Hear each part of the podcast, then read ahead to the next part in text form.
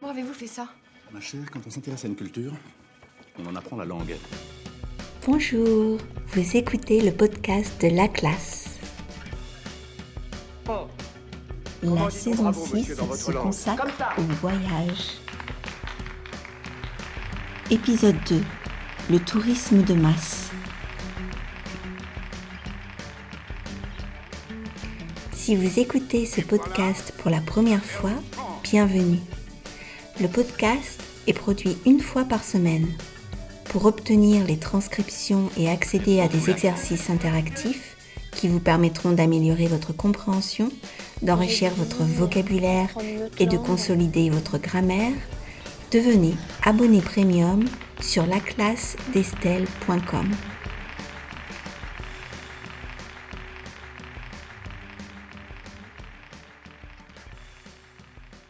Chers auditeurs, chères auditrices, aujourd'hui je vais vous parler du tourisme de masse.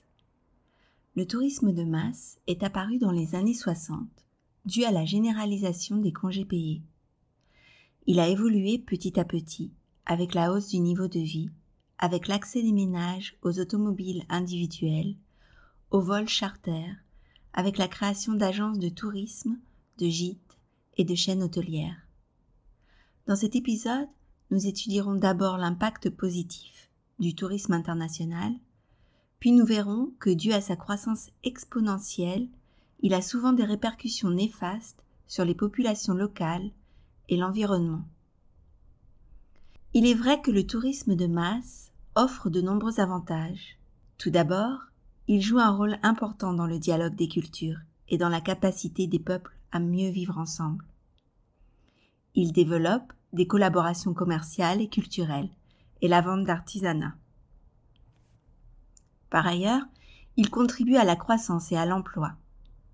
En effet, les revenus générés par le tourisme peuvent représenter une part importante des revenus privés, locaux et nationaux. De plus, il incite aussi les pays à investir dans des infrastructures, routes, réseaux ferroviaires, aéroports.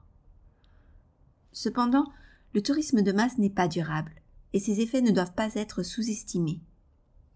Certaines destinations se voient inondées par les touristes. Non seulement cela provoque des nuisances sonores pour les populations locales, mais cela augmente aussi le coût de la vie. Par conséquent, on voit les centres-villes se gentrifier, les sites se dégrader, et les transports sont surchargés.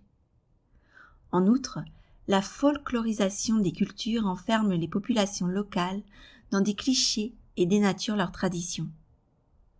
Pour satisfaire le regard curieux des touristes, on met en scène des traditions, on organise des spectacles folkloriques ou on crée des villages modèles. Enfin, les impacts sur l'environnement sont catastrophiques.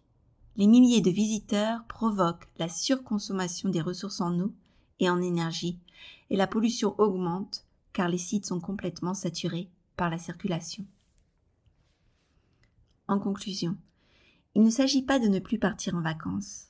En revanche, il est indispensable que les touristes privilégient un tourisme durable, c'est-à-dire conscient de son environnement naturel et culturel.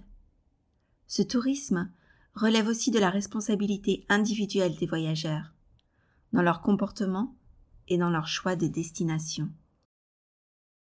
Et voilà, notre épisode est terminé. Pour obtenir les transcriptions et accéder aux exercices, n'hésitez pas à devenir abonné premium sur laclassedestelle.com. À bientôt!